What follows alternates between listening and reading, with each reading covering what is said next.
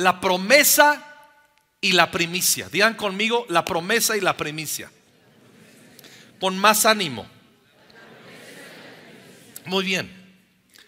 Nunca debemos olvidar que honrar a Dios es un asunto de corazones entendidos y voluntarios.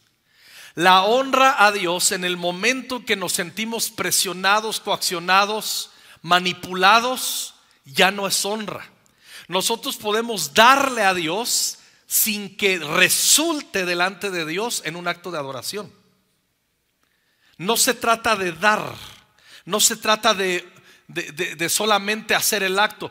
Tiene que haber una comprensión. Uno de los desafíos del cuerpo de Cristo en esta época es pensar. Las últimas tres décadas estoy harto de ver sobre todo en Latinoamérica, y tengo autoridad para decirlo porque soy pastor en Latinoamérica. No me gusta que la gente piense que la fe tiene que ver con hacer actos y no pensar. Hay que pensar. Y la palabra nos lo dice cuando vamos nosotros a segunda los Corintios, capítulo 9, versículos 6 y 7. Lo voy a leer en, en esta versión. Dice, tengan esto en cuenta. Quien siembra con miseria, miseria cosechará. Quien siembra a manos llenas, a manos llenas cosechará. De cada uno según lo dicte su conciencia, pero no a regañadientes o por compromiso, pues Dios ama a quien da con alegría. La alegría viene de haber pensado, de haber meditado, de tener convicción por qué damos, a quién damos, cuánto damos. Porque no se trata solamente de dar. Dios ama al dador alegre. Y esto implica pensar, meditar conforme a la palabra. Ahora, nunca, nunca Dios pide algo de su pueblo, de nosotros su pueblo, que no haya demostrado haber cedido él antes. Nunca. No sería un Dios perfecto y lo es. Nunca, lo repito, Dios pide algo de su pueblo que no haya demostrado haber cedido antes. Y tenemos que considerar, repasamos algo que ya lo aprendimos, pero para incentivarnos y recordarlo. Hay más de 500 versículos referentes a la oración en la Biblia. Hay casi 500 versículos referentes a la fe. Pero hay más de dos mil versículos referentes al dinero y a las posesiones. El 300% más. Jesús habló acerca del dinero en 16 de sus 38 parábolas. ¿Por qué se habla tanto en la Biblia acerca de bienes materiales? ¿Por qué? Es muy sencillo, porque es claro que a través de nuestra actitud hacia el dinero se revela lo que hay en nuestro corazón, nuestras prioridades, en donde está anclada nuestra lealtad y nuestros intereses. Jesús lo dijo de esta manera, en donde esté vuestro tesoro, ahí estará vuestro corazón. Y leímos segunda a los Corintios, quiero leerlo en una paráfrasis también. Recuerda, el plantador tacaño obtiene una cosecha chafa y el plantador espléndido obtiene una cosecha brutal. Quiero que cada uno de ustedes, miren lo que dice Pablo, cada, quiero que cada uno de ustedes invierta tiempo para pensar en esto y tomar conciencia en lo que darán es lo que protegerá, es lo que los protegerá de historias de sollozos nostálgicos y forcejeos. A Dios le encanta cuando el dador se deleita en entregar. Tiene que haber un deleite en esta honra. Proverbios capítulo 3, versículos 9 y 10. Honra al Señor con tus riquezas. Y dos, de qué otra manera le honramos y con los primeros frutos de tus cosechas. Aquí viene la promesa. Así tus graneros se llenarán a reventar. Yo quiero eso sobre mi vida. Tus graneros se llenarán a reventar, nos está prometiendo el Señor. Y tus bodegas rebosarán de vino nuevo. habla de abundancia y sobre abundancia. La voluntad de Dios es prosperarnos, sacarnos de la pobreza, trasladarnos a tener lo básico suficiente, que con esos se estaría bien eh, si nos quedamos ahí. Pero Dios es tan bueno que da las cosas mucho más abundantes de lo que pedimos o entendemos. Y Dios, aunque sería, aunque sería suficiente con el pan cotidiano, la voluntad de Dios es promovernos a que tengamos abundancia y no se diga en su momento que tengamos sobreabundancia. Porque la prosperidad sobre el Hijo de Dios, sobre los hijos de Dios, es para alabanza de su gloria. Cuando lo entendemos, entonces vamos a, quitar todo temor a prosperar. Pero escuchen muy bien, está diciendo aquí, los graneros se llenarán a reventar, las bodegas van a rebosar de vino nuevo. Pero esa es la consecuencia de haber honrado a Dios con lo que Él nos da y con los primeros frutos de las cosechas, lo que le llamamos primicias. Para Dios es lo primero y lo mejor. Recordarán cuando salieron de Egipto. El Señor los sacó, eran unos miserables esclavos por 430 años en Egipto. Los saca el Señor y hace que los egiptos les den oro y plata y salen pero no hallaban dónde llevar joyas, oro y plata y bienes. Pero cuando llegan a Jericó, que es la primer ciudad a conquistar para entrar en la dimensión de la vida abundante, la tierra que fluye leche y miel, Dios solo de esa ciudad primera de Jericó les dice, todo lo que agarren de botín, todo lo que tomen de sus enemigos todos los bienes, todo el oro, toda la plata, todo lo de valor, es mío, dice Dios. No lo toquen. En ninguna otra de las ciudades les pide lo mismo. Es más, nunca. Dice, pero la primera ciudad, lo primero, la primicia es para mí.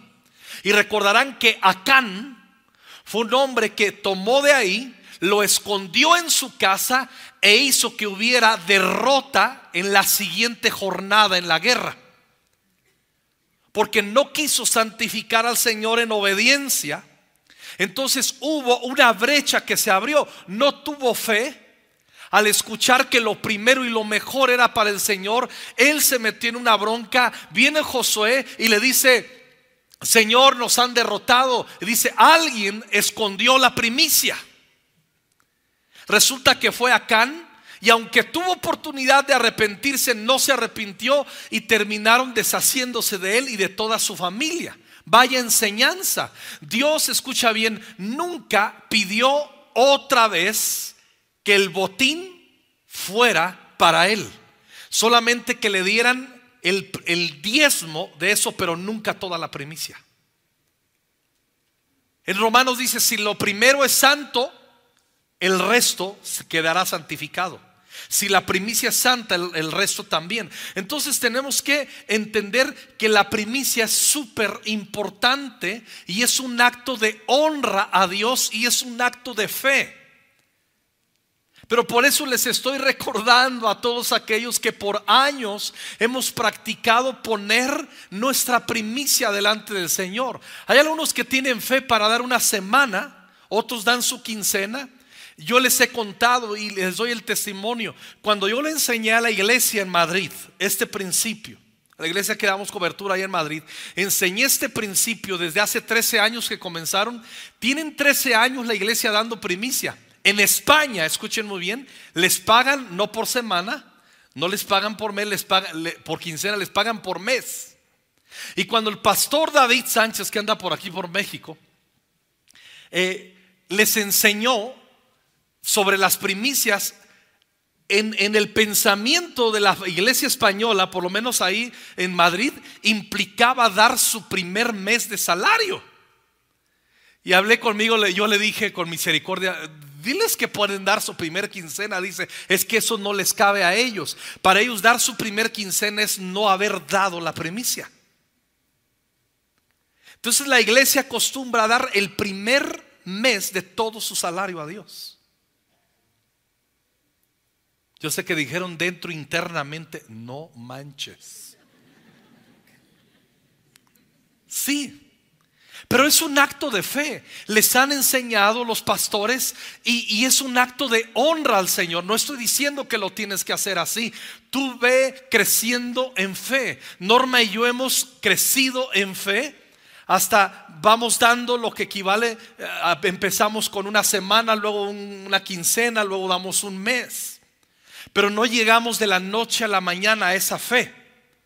Vamos de fe en fe y de gloria en gloria. Lo que te estoy proponiendo y diciendo, honra a Dios conforme a la medida de tu fe. Hay algunos que tienen negocios, honra al Señor con tu primicia. Honra al Señor con tu primicia. Si tienes dudas, pregúntale a alguno, de, pregúntanos a los pastores ya en los asuntos funcionales, prácticos. Ahora, aquí vengo. A mí me encanta recibir una promesa de Dios. Yo disfruto cuando Dios me promete algo. No sé si tú lo disfrutas. Yo disfruto. Amo que alguien me dé una palabra profética. Cuando yo era inmaduro en mi fe, vivía de palabras proféticas que alguien me diera. Luego maduré y me di cuenta que yo puedo conseguir en la intimidad palabras proféticas al leer la escritura y meditar. Y entiendo que es la mejor manera pero nunca he menospreciado porque la palabra dice no menospreciéis la profecía. Entonces cuando yo recibo una palabra profética me siento muy contento. una promesa de Dios afirma nuestro corazón. ¿Están de acuerdo conmigo? ¿Cuántos están de acuerdo conmigo? Ya se quedaron trabados en el mes de primicia, ¿verdad? Una promesa de Dios afirma nuestro corazón. ¿Están de acuerdo? Una promesa de Dios causa emoción a nuestra alma y nos da esperanza. ¿Están de acuerdo? Y una promesa de Dios quebranta la incertidumbre también. ¿Están de acuerdo? Ese es el poder que tiene una promesa. Ahora, la primicia le provoca a Dios en su corazón lo que a nosotros nos provoca una promesa de Él a nuestro ser.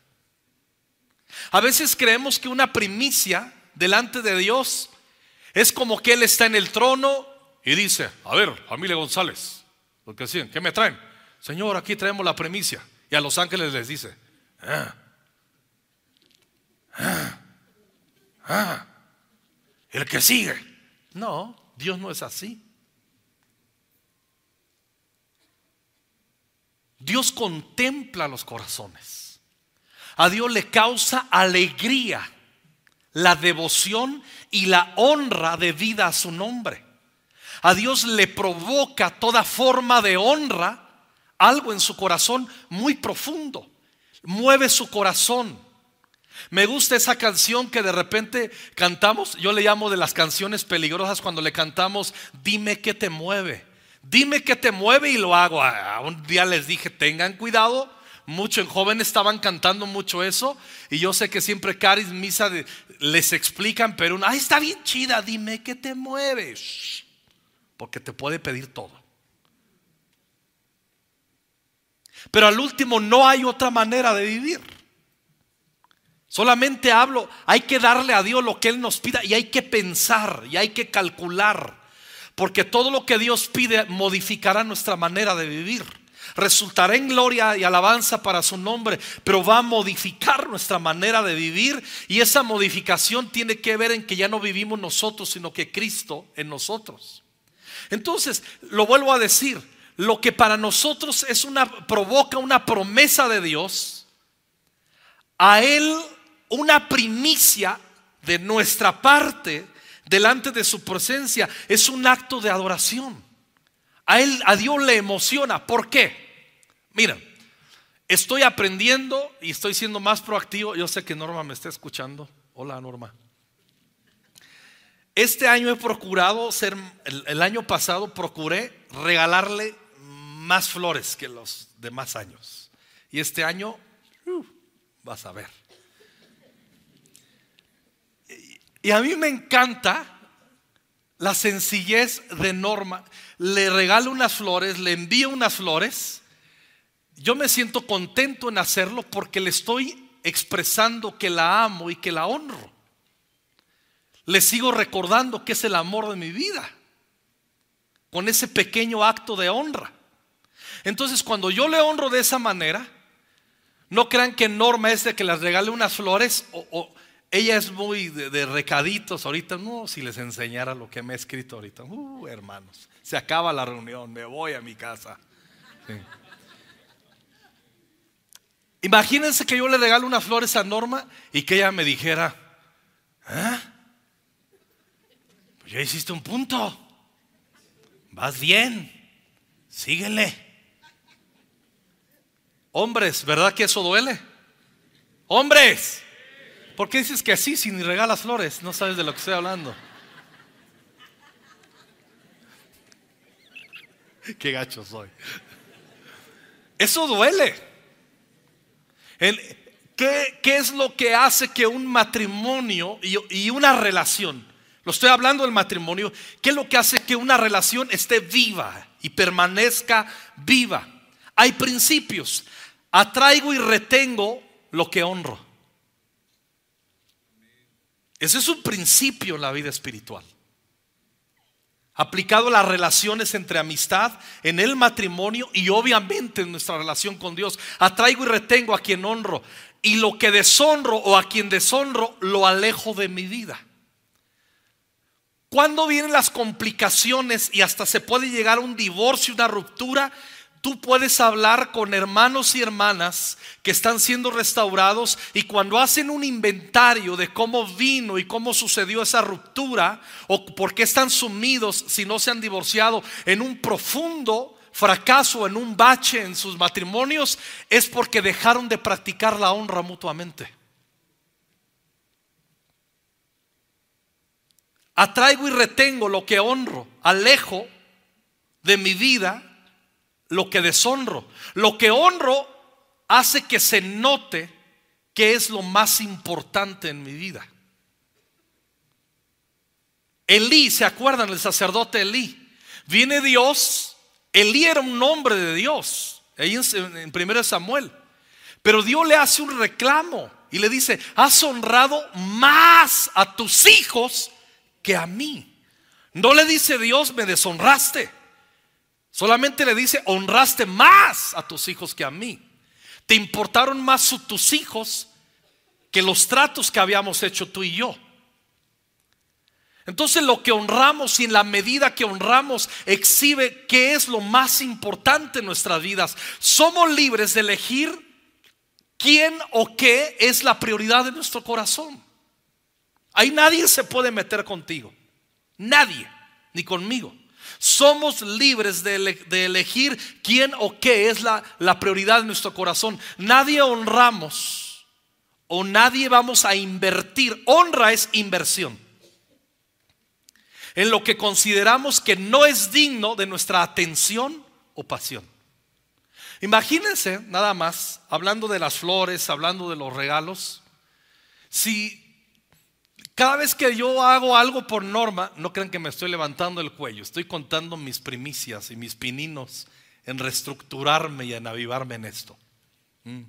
Quiero ser mejor esposo para la gloria de Dios y para beneficio de mi esposa. me encanta cómo ella reacciona. Me dicen mis apodos, que no se los voy a decir. Uno de ellos es oso y me abraza y me besa. Y creo a veces, me encanta ver cómo a un sencillo detalle de honra hace una fiesta. Hasta me parece exagerado lo que hace por un simple ramo de flores. Pero ¿qué noto ver en Norma? Ella es inteligente.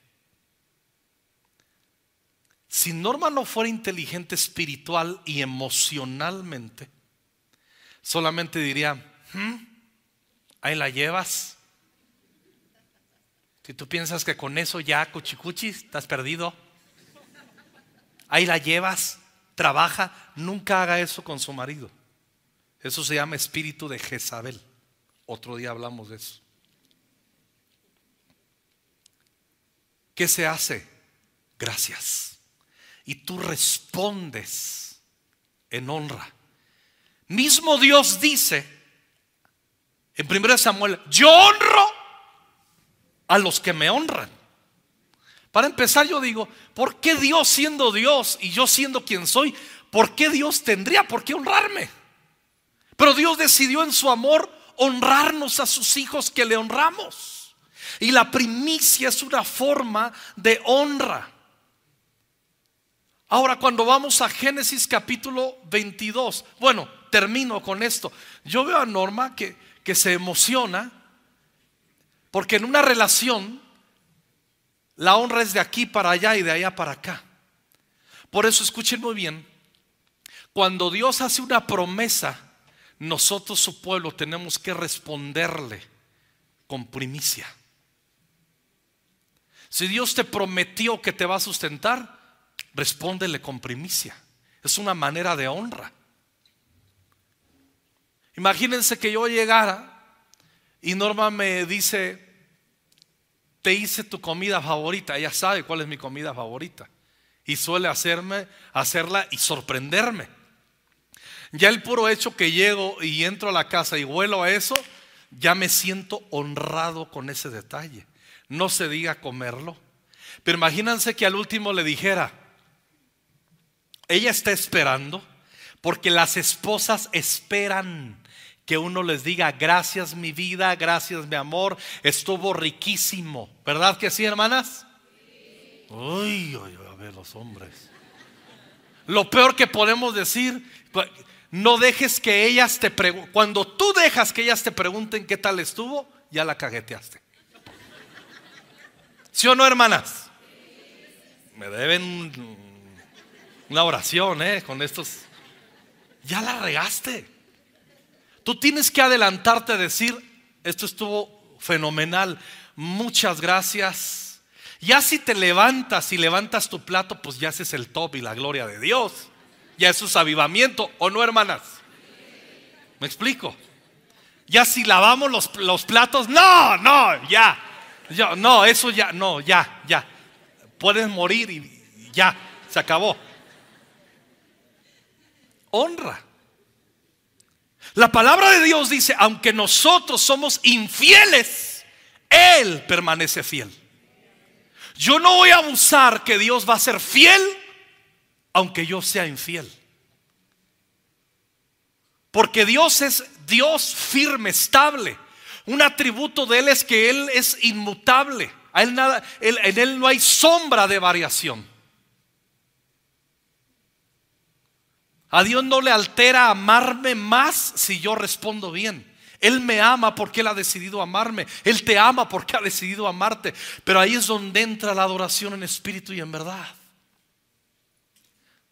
Si Él es fiel, yo respondo con fidelidad. Y termino citando la escritura en Génesis 22. Y el contexto de Génesis 22 es este. Recordarán que había un hombre llamado Abraham que Dios le prometió a Abraham desde que tenía 75 años de edad. ¿Me ayudas, Mike, por favor? Desde que tenía 75 años de edad. Voy a darte una descendencia y esa descendencia va a ser tan grande que va a ser incontable. Te voy a multiplicar.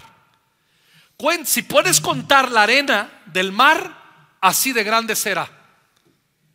Si puedes contar las estrellas del cielo, así va a ser. O sea, incontable. Y Dios se lo promete desde los 75 años.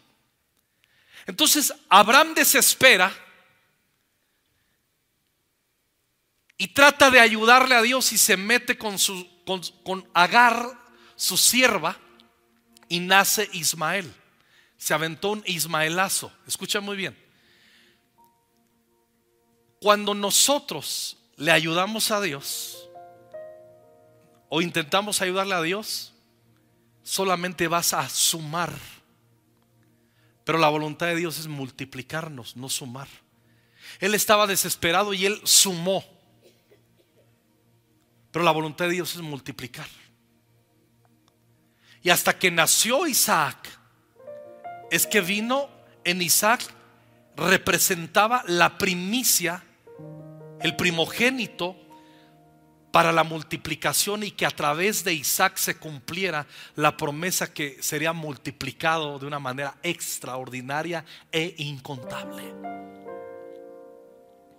Entonces llega un día en Génesis 22, 13, entonces Abraham levantó los ojos y vio un carnero que estaba enredado por los cuernos en un matorral, así que tomó el carnero y lo sacrificó como ofrenda quemada. ¿En lugar de quién? ¿En lugar de quién? Porque llegó un momento en que Dios le dijo, dame a tu hijo, a tu único, a tu primogénito, a Isaac. Dios le pidió la primicia. Y Abraham no se la negó, por eso fue llamado el padre de la fe.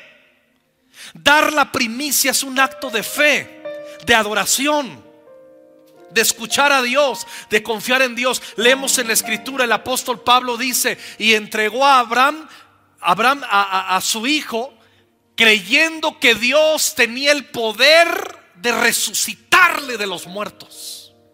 Imagínense, no, si doy la primicia me desacompleto. Hay que tener fe cuando damos la primicia. Ya luego uno va aprendiendo año con año a ir ahorrando. Yo voy ahorrando y digo, ¿cuánto es que voy a dar de primicia? Y voy ahorrando, ahorrando y no me cae tan de peso. Porque uno de los pilares para prosperar es la administración sabia. ¿Sí me explico?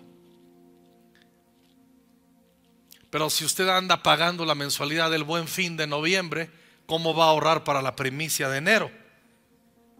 Uh.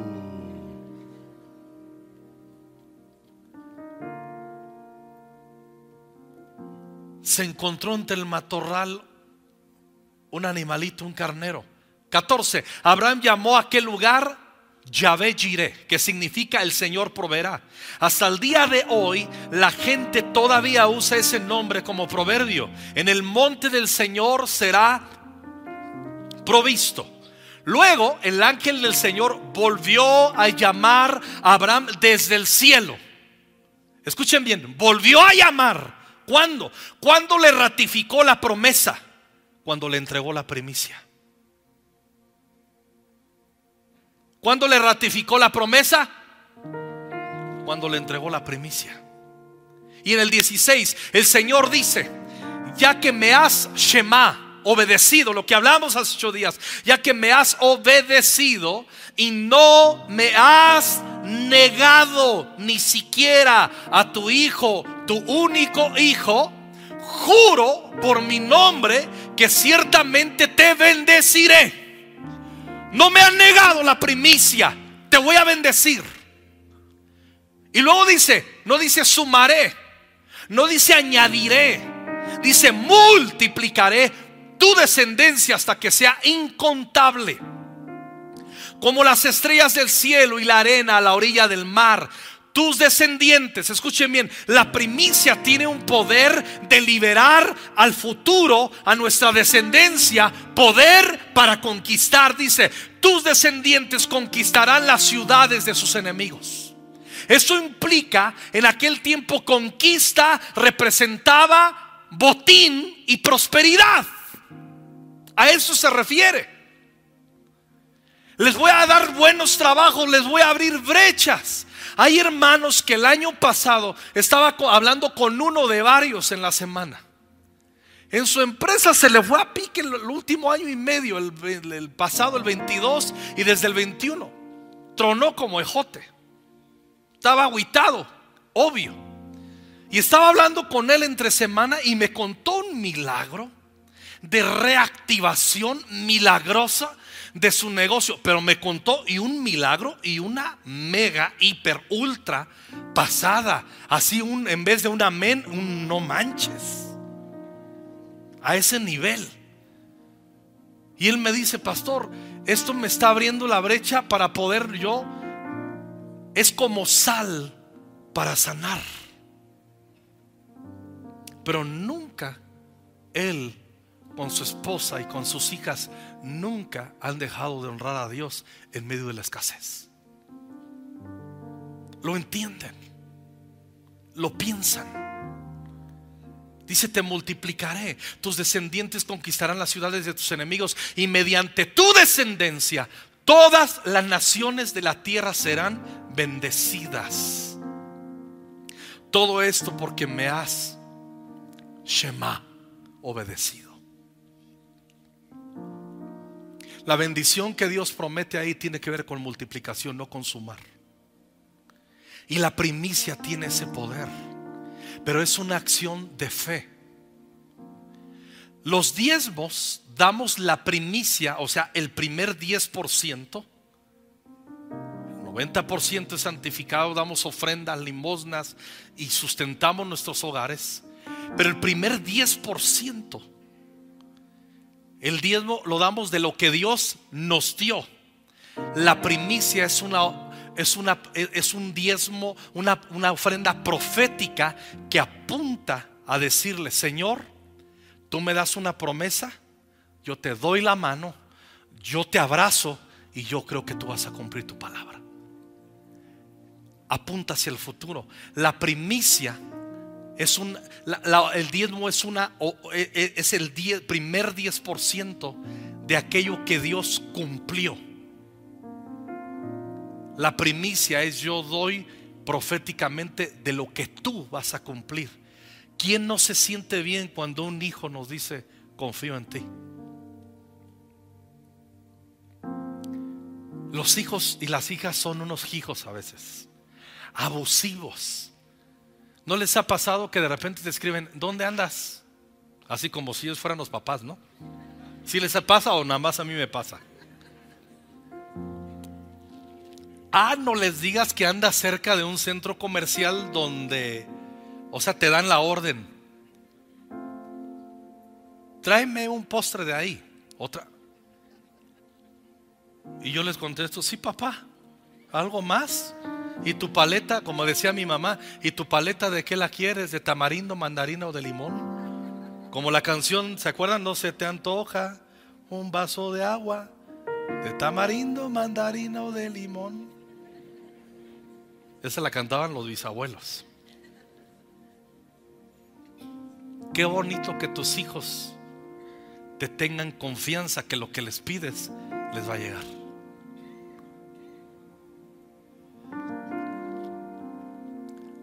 Si una promesa de Dios te consolida, te quita los nervios, te da esperanza, te provoca alegría, Dios siente lo mismo cuando nosotros le damos una, primicia porque apunta a lo profético, le estamos diciendo confío en ti por el sustento de este año.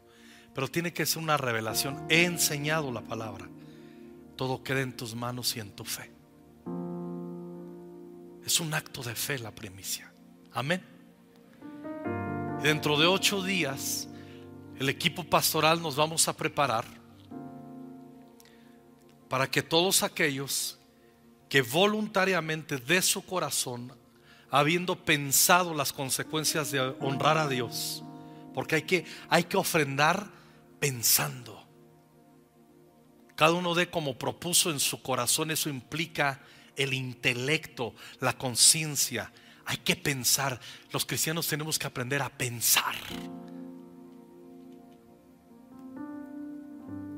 ¿Qué provoco al corazón de Dios con esto? lo que Él me provoca cuando me da una promesa. Alegría. Wow, este tiene fe. ¿Por qué Abraham le entregó a su hijo? Porque tenía fe que aunque sacrificara a su hijo, tenía el poder de levantarlo de los muertos. Por eso Abraham es el padre de fe. Y por eso somos hijos de Abraham. Porque operamos en la fe, no en las sensaciones, sino en la fe. Amén.